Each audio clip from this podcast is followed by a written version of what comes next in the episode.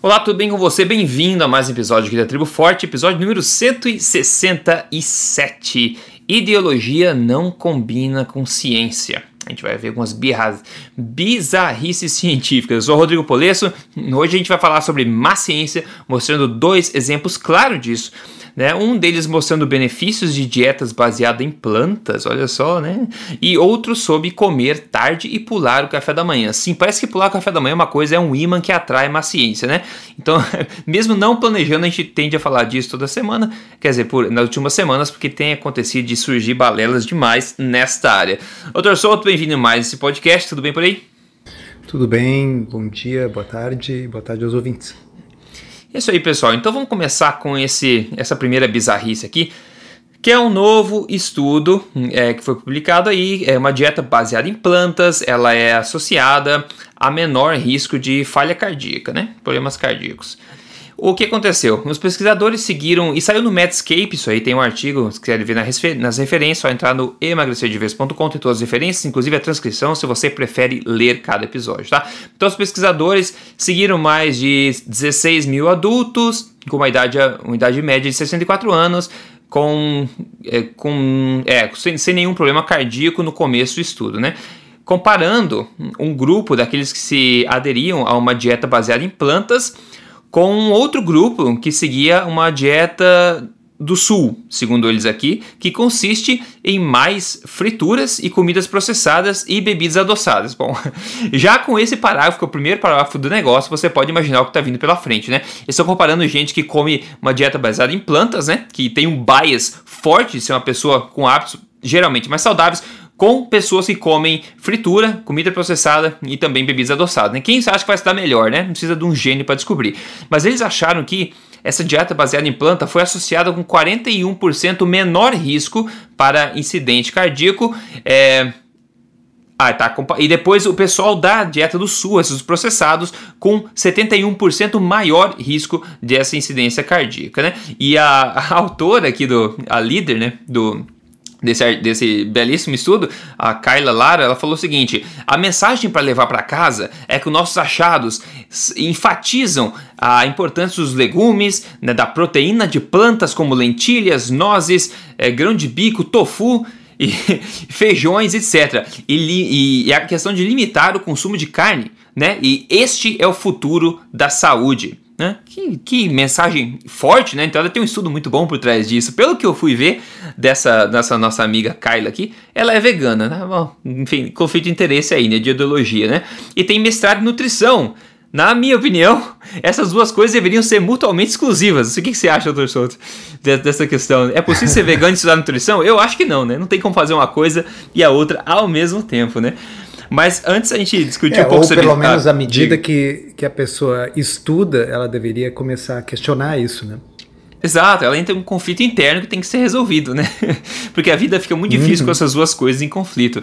Mas para vocês entenderem um pouco mais é, sobre esse estudo, e no podcast passado o Dr. Souto já levantou a bola aqui, que é uma história de peixe é planta, não sei o quê, para vocês entenderem um pouco mais sobre esse estudo, deixa eu passar uma informação. Eles simplesmente né, é, usaram os dados de um, de um estudo é, mais antigo que coletou informação, o estudo chamado Regards, que foi uma cohorte nacional né, nos Estados Unidos que consistiu de 30 mil pessoas adultos brancos e, e negros, né, e foi, recrutaram aí de 2013 a 2007, tá? Então eles pegaram isso aí, filtraram e acabaram com um pouco mais de 16 mil pessoas, tá? Os participantes foram pedidos, né? Foram pedido para eles que eles respondessem um questionário, né? De novo, nossos questionários que a gente tanto fala aqui, né? Um questionário de 150 perguntas, baseado em 107 comidas, tá? Meu Deus é, do céu. É, Rodrigo, pensa ah. assim: 150 perguntas num questionário. Uh, só ler 150 perguntas já é, só imaginar isso já é uma coisa que me deixa cansado. Tá? Exato. Imagina exato. responder 150 150 E Agora, 107 imagina... alimentos, eu nem sabia que existia tudo isso de alimento. é, é, é, assim, uh, a, a, melhor cura contra o problema das pessoas que acreditam nesse tipo de estudo é dar para elas responderem um questionário desse. É, exatamente. Dá para elas ver se elas conseguem fazer. Depois de 10 perguntas, o cérebro está funcionando ainda, né? É, bom, aqui a, a, parte bizarra, professor, que eu vou falar os cinco aqui, as cinco categorias de dietas que eles, que eles responderam, pra gente avaliar o nível de bizarrice, tá? Então eles pegaram Olha essas... só, quem, quem, quem ouviu o podcast anterior, eu deixei uma pergunta no ar. Tá? Uhum, uhum. Quem, quem ouviu vai lembrar. Eu disse assim: no próximo episódio vocês vão saber por que peixe é um vegetal. Exato. Essa Agora, e entre outras bizarrices.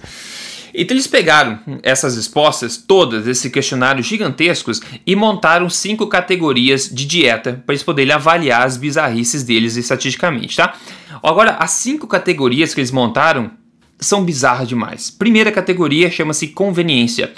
São é, alimentos baseados em carne, é, macarrão também, o que mais? É, comida mexicana, pizza e fast food, tá? Isso tudo na mesma categoria de dieta, ou seja, as pessoas vão ser avaliadas da mesma forma ao consumirem alimentos que são baseados em, em carne, tá? Macarrão, comida mexicana, pizza e fast food, tá? Vamos é, dizer que carne então, não é a mesma coisa que pizza, né? Exatamente. Por exemplo, ao invés deles pegarem, isso é muito importante que o Rodrigo falou, e ter uma categoria que é simplesmente carne. Não, eles fizeram uma categoria que é carne, massa, comida mexicana, pizza e fast food. Claro que esta categoria vai ser ruim né? Claro que a culpa é da carne. Claro, eu posso botar a pessoa mais santa e imaculada junto com cinco bandidos do PCC e o resultado é que vai ser um grupo ruim, tá certo? Exato, na é. média vai ser um grupo ruim. Mas é, é, vamos adiante, porque a parte mais engraçada é o próximo item. O, exatamente. O próximo item, o item é o que eles chamaram, que eles, no começo eu imagino que eles queriam provar que esse seria a melhor categoria, é chamada de plant-based, ou seja, a dieta que é baseada em plantas. E adivinha o que eles consideraram nisso? Consideraram vegetais, frutas, feijões e peixe. Diga aí. Portanto, peixe, peixe é, é planta? Pois é, a gente não sabia, né? É, é exato a gente não sabia. Tem alguns que são verdes, né? Uh, tem, mas assim, o, mais uma vez, aqui é o objetivo foi fazer o contrário. Provavelmente eles fizeram os testes estatísticos e viram que as plantas sozinhas não pareciam dar resultados tão bons no modelo é. matemático, é. mas o peixe dava um resultado muito bom. Então, bota o peixe junto com as plantas para que as plantas pareçam boas. Assim como bota a carne junto com o fast food e a pizza para que a carne pareça ruim. Nossa, pessoal, assim, vamos, vamos combinar, é, é muito primitivo, assim, tem autores que conseguem fazer estudos de natureza ideológica com mais sutileza. Não é o caso desse aqui. E outra, esse, é, é, essa categorização louca, tá certo? No qual uh, peixe uh, é considerado planta e carne está junto com pizza, uh, obviamente uma caracterização feita a posteriori.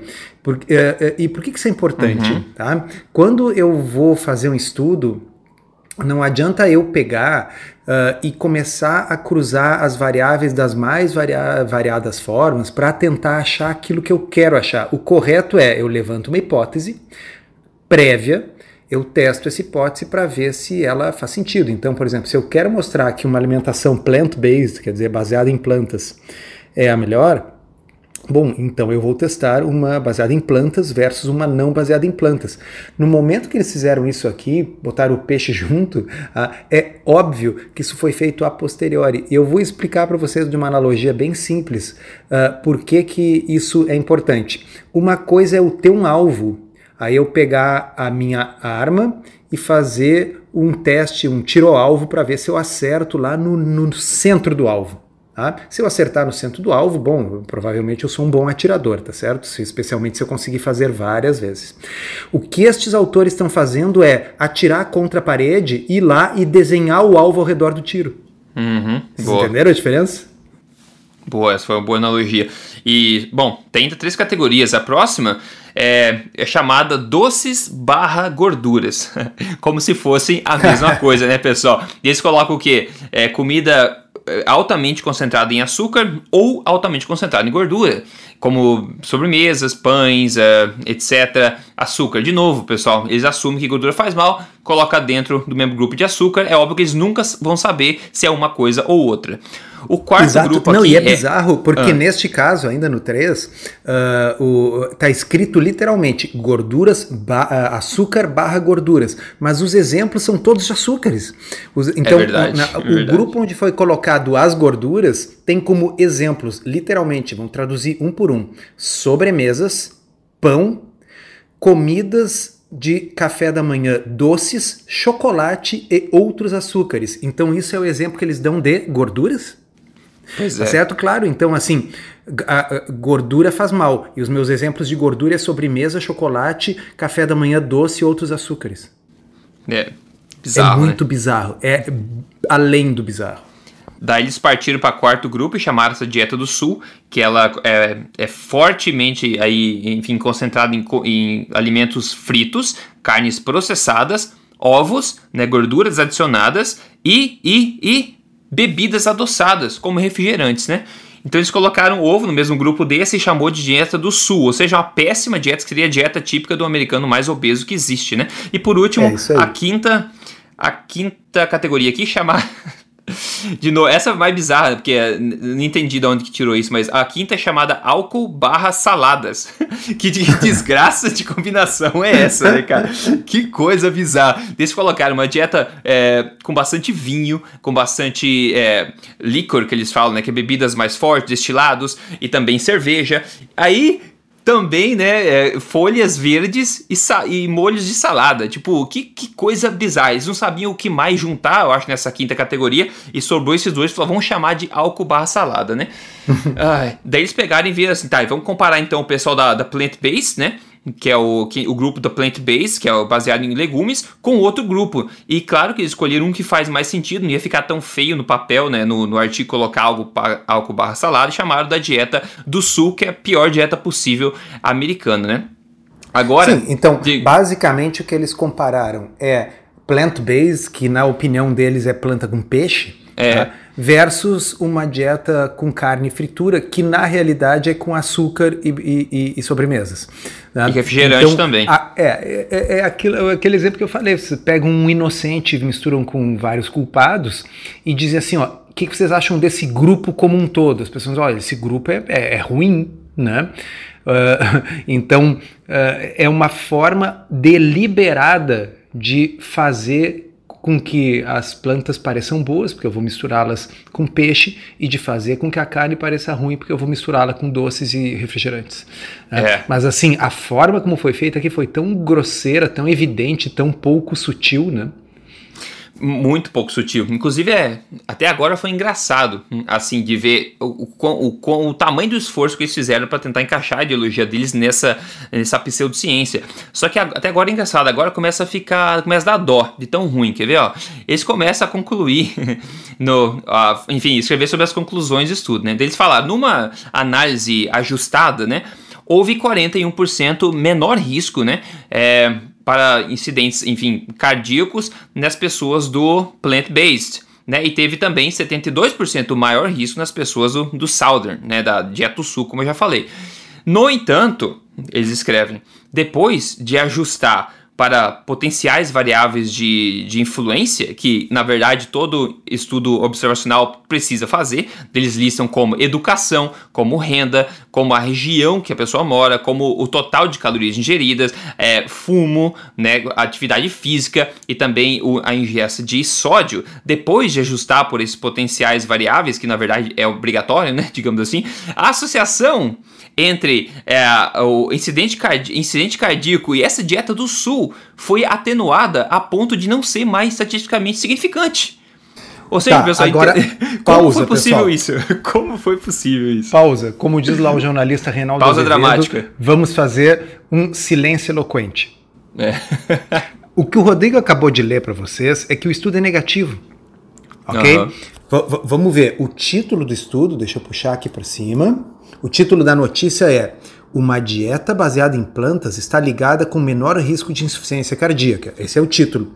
Mas o que está escrito aqui é que após ajustar para os fatores de confusão, não houve mais diferença estatisticamente significativa, ou seja, os próprios autores estão confessando que as diferenças eram exclusivamente devidas à educação, renda, local de residência, calorias, cigarro, atividade física.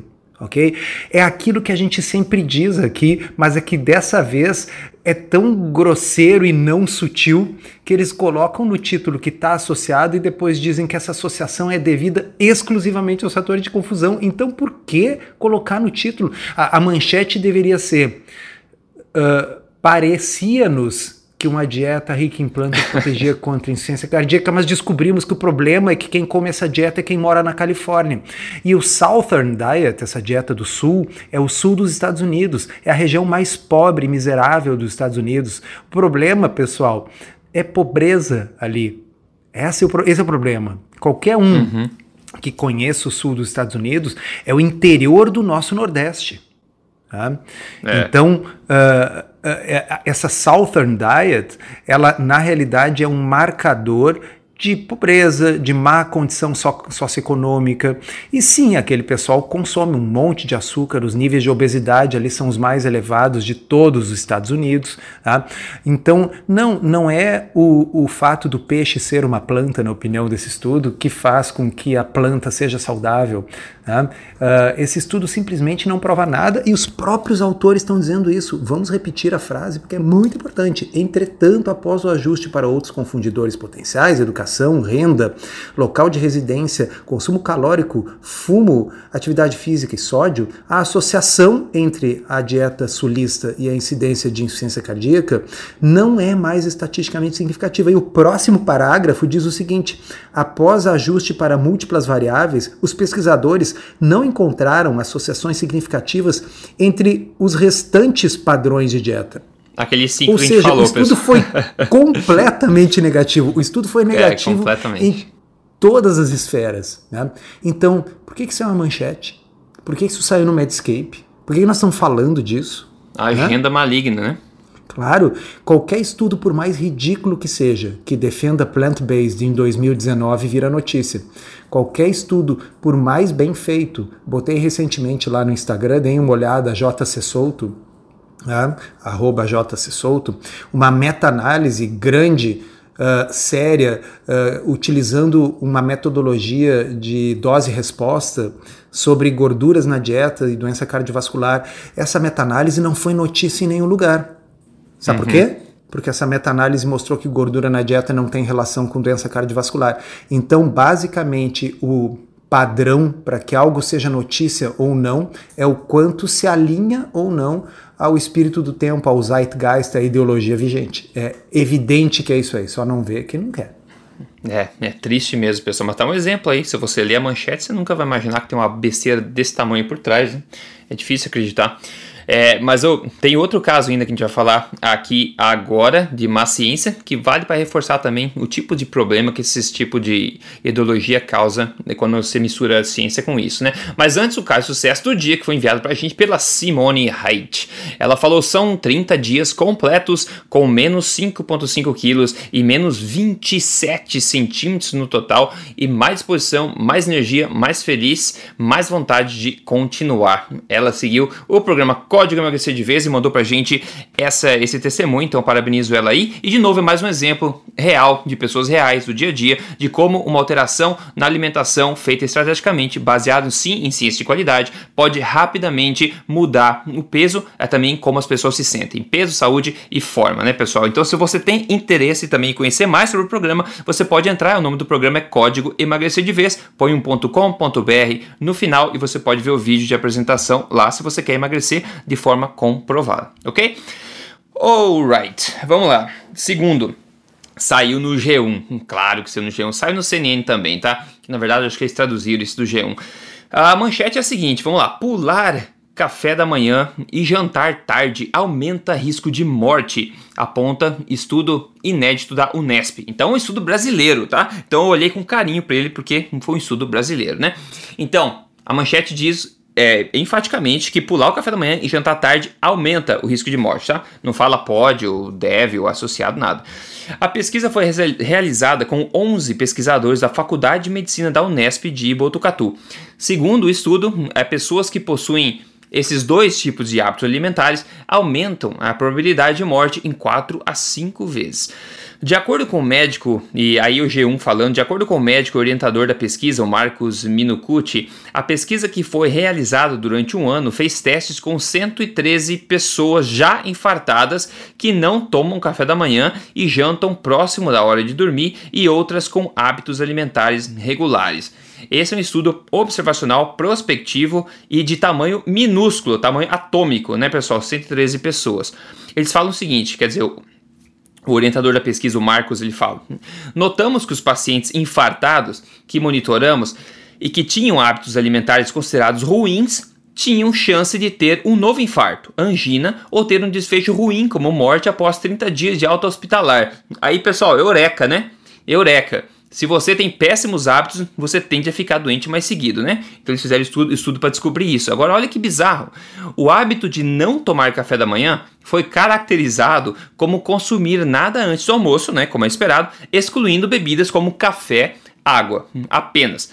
Agora, quem toma uma xícara de leite foi considerado como um paciente que cumpre com a primeira refeição do dia. Enfim, eles têm a própria definição de, de café é, da manhã aqui, né? Agora, outra coisa que fica mais feia ainda, olha o nível de qualidade dos dados, tá?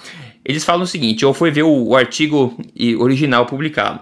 Eles falam que o, o comportamento né, de você pular o café da manhã foi observado em 57,5% das pessoas, essas 113 pessoas, e comer tarde em 51,3%. E as pessoas que tinham esses dois hábitos concomitantes eram 40,7% dos pacientes. Ou seja, a maior parte das 113 pessoas que já tinham, já tiveram infarto, ou não tomavam café da manhã ou comiam tarde da noite. Eu acho que não sobrou muita gente, né, se for pensar, que não, não fazia nenhuma dessas duas coisas para poder comparar e analisar, né? Se a gente for pensar, tamanho, tamanho é, é, o nome da, o número da amostra aqui, né? E tem uma observação interessante também que eles falaram no artigo, ó, os pacientes que morreram ou já tinham tinha dado um reinfarto nessas pessoas, complicações dentro de 30 dias no hospital, foram aqueles que tinham menor o quê? LDL. Olha só, pessoal, um assunto completamente diferente. Os que tiveram mais complicações eram aqueles que tinham o menor LDL. É que interessante. E olha, Bem interessante, mas isso não é manchete, né? Mas isso não foi manchete porque não é popular, não é uma coisa cool, né? E na tabela que eles colocaram de resultados que mostra tipo todos os dados brutos lá do desse pessoal, a gente vê que somente 26 das 113 pessoas tiveram complicações dentro dos 30 dias depois de saírem do hospital. Ou seja, 26 pessoas nem de longe é uma quantidade que garante significância estatística, né, pessoal? E outra, que é mais bizarro, na minha opinião, como podem eles achar que o risco de complicação dentro de 30 dias depois de internação por infarto tem a ver tanto assim com pular café da manhã ou comer tarde. Isso é muito bizarro, na minha opinião, ligar essas duas coisas. E segundo os dados brutos do estudo, 92% das, dessas 26 pessoas que tiveram complicações, adivinham, eram fumantes. Ou seja, todo mundo. E ao contrário de somente 62% de quem não teve complicação, né? E o, ironicamente, o LDL das pessoas que tiveram problema também, como eu falei, era mais baixo do que as que não tiveram. Enfim, é Ou seja, um... Rodrigo, o que ah. você está dizendo é que não tomar café da manhã está associado com fumar. É, certo? Poderia ser, exatamente. Sim, poderia ser. E essa provavelmente é a causa real por trás do, desse, dessa observação. É aquilo que a gente sempre fala que é, eu sei, vocês já estão ouvindo, cansados de ouvir, mas a repetição ela é importante. Tá? Uh, o, o, as pessoas que uh, são, em inglês se usa o termo health conscious, né? conscienciosas, preocupadas com a própria uhum. saúde, elas tendem a ter um conjunto, um pool de comportamentos. Tá? Então essas pessoas seguem tudo aquilo que é considerado correto e saudável. E ao contrário, existe um outro padrão de pessoas que não estão nem aí. Tá? Então, o que, que é que está dentro do senso comum? Tá? Se eu perguntar, se eu pegar o Ibope, fizer um levantamento entre as pessoas comuns da rua e perguntar assim: tomar café da manhã é importante? É saudável? quanto eu, eu, estimo que 80% das pessoas vão responder que sim. Isso já está é, incorporado é. na cultura. É um, uh, é, é, um, é um meme cultural. Tá? Não, não, importa se é verdade ou não, mas as pessoas acham que é verdade. Tá? Então, quem se preocupa com a saúde tende a tomar café da manhã. Então a, a, a, ordem é inversa, tá certo? É o preocupar-se com a saúde que provoca o café da manhã e não uhum. o café da manhã que muda os desfechos Boa. de saúde. Ou então, quem sabe, façamos uma analogia: jogar basquete faz as pessoas ficarem altas. É isso? Uhum. Exato. É isso? Não, né, pessoal? As pessoas altas é que jogam basquete, né? Tá? Uhum. Porque as pessoas altas, obviamente, têm uma facilidade, porque o raio da cesta é alta. Tá? E se eu sou um jogador mais alto, eu vou ter vantagem na disputa da bola ao redor ali do no garrafão. Tá? Então, jogar basquete não faz ninguém crescer. Agora, sim, jogar basquete está associado com altura. Uhum. Entenderam? Uhum. Tá? E uh, agora, aí a manchete vem com esse título imbecil.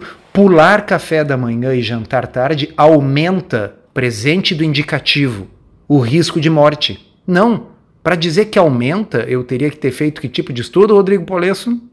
É o famoso ECT, né? Um ensaio clínico ensaio randomizado. Clínico randomizado, exatamente. Então eu teria que ter pego este pessoal que infartou, Vou sortear um grupo para tomar café da manhã, vou sortear um grupo que está proibido de tomar café da manhã e vou verificar o desfecho. Na hora que eu deixo as pessoas escolher, é a mesma coisa. Eu quero provar se basquete faz as pessoas crescerem. Sorteio uma turma para jogar basquete, sorteio a outra para não jogar. Porque se eu deixo escolher o esporte, bom, é evidente que o gordinho vai escolher jogar sumô e o alto vai escolher jogar basquete, tá certo? E o cara com braço comprido vai escolher natação, e o cara que corre vai escolher correr, tá certo? Então eu não posso deixar escolher se eu quero ver se uma coisa causa a outra. Na hora que eu deixo as pessoas uhum. escolherem, todo tipo de viés e todo tipo de variável de confusão entra em ação.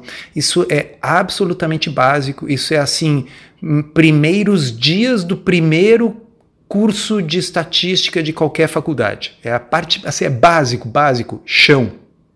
Né? É, Mas enfim, chamar, né? Chamar Desde que pra... se alinhe não, exato, a ideologia. Eu quero chamar atenção para a vergonha alheia aqui, tá? Então, esses 11 pesquisadores aí, infelizmente, da Faculdade de Medicina de, da Unesp Botucatu, começaram com a premissa errada, né? Pessoal, como é que vocês querem, se vocês querem falar que pular café da manhã é uma coisa que é boa ou ruim, que é uma coisa que está quente na mídia, todo mundo fala café da manhã, vocês escolhem esse esse outcome, né, esse outcome esdrúxulo, que é medir que tipo de complicação pessoas que já tiveram infarto têm dentro de 30 dias depois de serem internados, que, que tipo de correlação vocês esperam que acontece, que tipo de credibilidade esses dados terão, ainda mais com com um grupo atômico de pessoas, de 113 pessoas né, já infartadas. Então a premissa está é, errada, não sei como é que alguém aprovou isso e seguir em frente com, com dinheiro para bancar, com tempo envolvido nisso aqui, e depois ser publicado no jornalzinho lá da, é, da, da, da, enfim, da, Europa, Jornal de Sociedade de Cardiologia, não sei o que lá. Que, então, eu quero chamar atenção para isso. Eu acho que essa mensagem precisa ir adiante. É só porque você tem que publicar é, certo número de, de papéis, né, de artigos por ano, significa que o teu nível de qualidade tem que ser abaixo né, do, do, do senso comum do aceitável. Né? Então, é, eu, eu até acho, Rodrigo, assim, que é, é, isso que você falou por último talvez seja o crucial. Uh, existe dentro da, da, da, do mundo acadêmico, da academia, uma pressão muito grande para publicar. Né? E na realidade uh, é, é, muito mais simples, muito mais barato fazer um estudo observacional do que fazer um ensaio clínico randomizado. Né? E então uh, eu até não vou criticar os autores por terem feito um estudo observacional e publicado, acho que, bom, tá bem. Né? Uh, agora, tem que, é necessário haver a crítica, é necessário haver a crítica dentro do próprio estudo. Né? O estudo tem que colocar, olha, nós achamos isso. No entanto, né, muito provavelmente nossos achados refletem variáveis de confusão assim, assim, assado. E a pergunta que não quer calar: por que isso virou manchete num portal de notícias? Né? É. Porque isso não tem nenhuma importância. Isso é, obviamente, um estudo observacional pequeno, cheio de variáveis de confusão. Tá? Então, aquele anterior bizarro que nós falamos era um estudo com milhares de pessoas e com não menos variáveis de confusão. Tá? Esse aqui é um estudo pequeno e cheio de variáveis de confusão. E aí, repito, vocês dão uma olhada lá no arroba jcsolto lá no Instagram, tá? e ali eu boto uma meta-análise com uma super característica metodológica, olha, um estudo incrivelmente bem feito, repito, utilizando características de dose e resposta, né, vendo assim, bom, exposição a diferentes quantidades de diferentes tipos de gordura, um estudo de tirar o chapéu. Não virou manchete em nenhum lugar. Virar manchete ou não não depende da qualidade metodológica do estudo. Virar manchete ou não depende se ela se alinha com a ideologia do editor do jornal ou do dono do meio de comunicação. Basicamente, o que nós estamos vendo aqui é uma luta ideológica uh, no sentido de mostrar que o espírito do tempo aí está correto e para isso vale qualquer estudo, inclusive um estudo de cento e poucas pessoas uh, observacional. É verdade, corretíssimo, concordo plenamente. Infelizmente, né, pessoal, quer informação de qualidade, abra o olho, talvez essas publicações mais em massa não seja a melhor fonte, né, de maior credibilidade. Enfim, abra o olho e seja cético sempre. Agora, comida, doutor Souto, comida, comida. O que, que você comeu na sua última refeição? A última refeição eu fui num restaurante de grelhados e comi grelhados até a saciedade, até ficar assim com um olhar feliz assim para o horizonte. eu perguntei no, no, Instagram esses dias, é, eu perguntei qual dessas quatro carnes é a sua favorita, né? Então, carne de gado, carne de é, porco, frango e carneiro, né? E tive mais de vários mil lá respostas, e de longe a carne favorita do pessoal é gado. Interessante, né? Eu, eu, ah, eu, eu, eu, eu me alinho a esses aí, mas eu acho que depende também da, da experiência da gente, né? Talvez eu crescendo no Rio Grande do Sul vá sempre preferir carne de gado porque a gente tem muita abundância, né? Tem, tem com certeza. E depois em segundo vem a carne de porco, mas bem perto do, do frango também. O carneiro, o cordeiro, ele ficou em, ter, em, quarto lugar, caiu um pouco em, desfavor aí no gosto das pessoas. Mas na verdade, uh, teria que ter uma quinta opção, que é todas elas, né, pessoal? Acho que todas elas é melhor, a gente pode experimentar várias, até porque é difícil escolher entre um bife e uma bela de uma costelinha de porco, sinceramente. É, né? Eu faria a pergunta assim: ó, o que, é que vocês preferem? Carne de gado, carne bovina ou carne de boi? Uhum. É, essa é uma boa também, né? Ou churrasco. é. é. Ah, rapaz, o, o, o, meu prato hoje foi um, foi um banquete, ó. Eu peguei. Eu fiz primeiro um filé de picanha, eu achei picanha aqui no mercado. É, alimentada a grama, porque aqui não é, aqui no Brasil, que quase tudo é alimentado a grama. Então, na América do Norte, tem que escolher direito, mas um belo bife de picanha, bem legal. E também achei o quê? Pro deleite aqui do, do Dr. Souto, é fígado de bacalhau em lata. Que coisa! Fígado de bacalhau em lata com sal só. Coloquei estilado para comer, com, como fosse um foie gras da vida, né? Cremoso, assim, junto com essa picanha. Acredite, fique bom. Deu um pouco, fica bom. E um queijo e também um, um bacon, que eu fiz bacon para minha namorada e acabei ficando com um bacon desse aí também.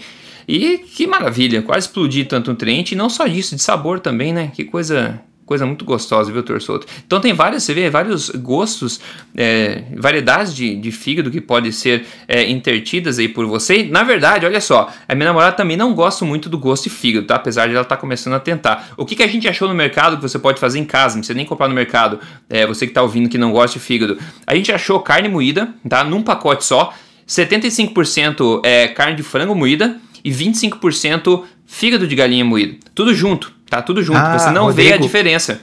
Eu, eu uhum. vi uma coisa bem parecida lá no Paleo FX. É, uhum. tá? uh, e eles tinham, eram, tinham três potinhos, um do lado do outro, com proporções uhum. crescentes de fígado. Começava, acho que em 25% e ia aumentando. E realmente, assim, essa que tinha a proporção menor, uh, dá, dava para comer. É, né? Não, é, não sente, nem eu comi, eu também não senti gosto do fígado, assim, nada que viesse à tona no paladar. E 25% do, do peso de fígado faz diferença, pessoal, no perfil nutricional da refeição, viu? Faz. Você pode tentar moer tudo junto, pede pra açougueira moer frango ou carne bovida, bovina e uma pequena parcela de fígado, você não vai notar diferença nenhuma e vai incluir todos esses nutrientes na sua, no seu dia a dia. É uma, uma boa dica, hein? Beleza. Eu acho que a gente fecha por aqui então, doutor Souto. Siga a gente, pessoal, no Instagram. Me siga lá, Rodrigo Polesso. Siga o doutor Souto, JC Souto e também tem a BLC, blc.org.br, que você pode seguir, suportar, apoiar e fazer parte desse movimento positivo em nome da boa ciência e das verdades sobre saúde e boa forma, né? Beleza, é isso aí, a gente fica por aqui então, doutor Souto. Obrigado, a gente se fala semana que vem no novo episódio. Até mais. Obrigado, até lá.